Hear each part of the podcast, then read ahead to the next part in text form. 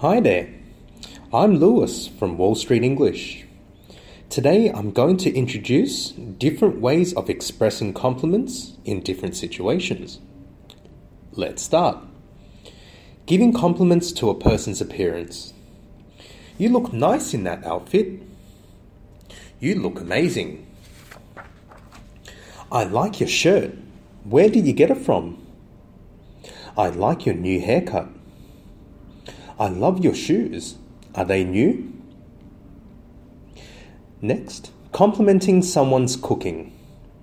Mmm, this soup is very tasty. You're a fantastic cook.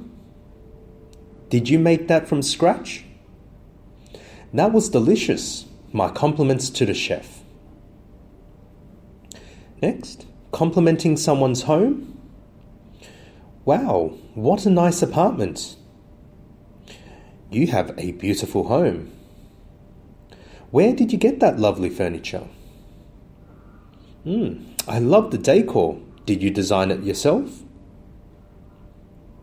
Next, complimenting children. Oh, what an adorable face. Your baby's so cute.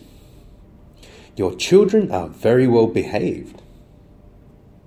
And lastly, complimenting people at work. Wow, what an innovative idea!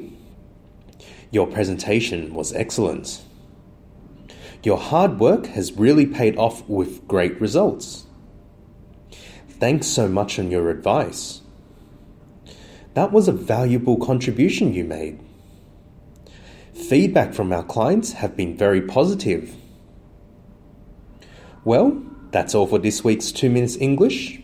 Goodbye.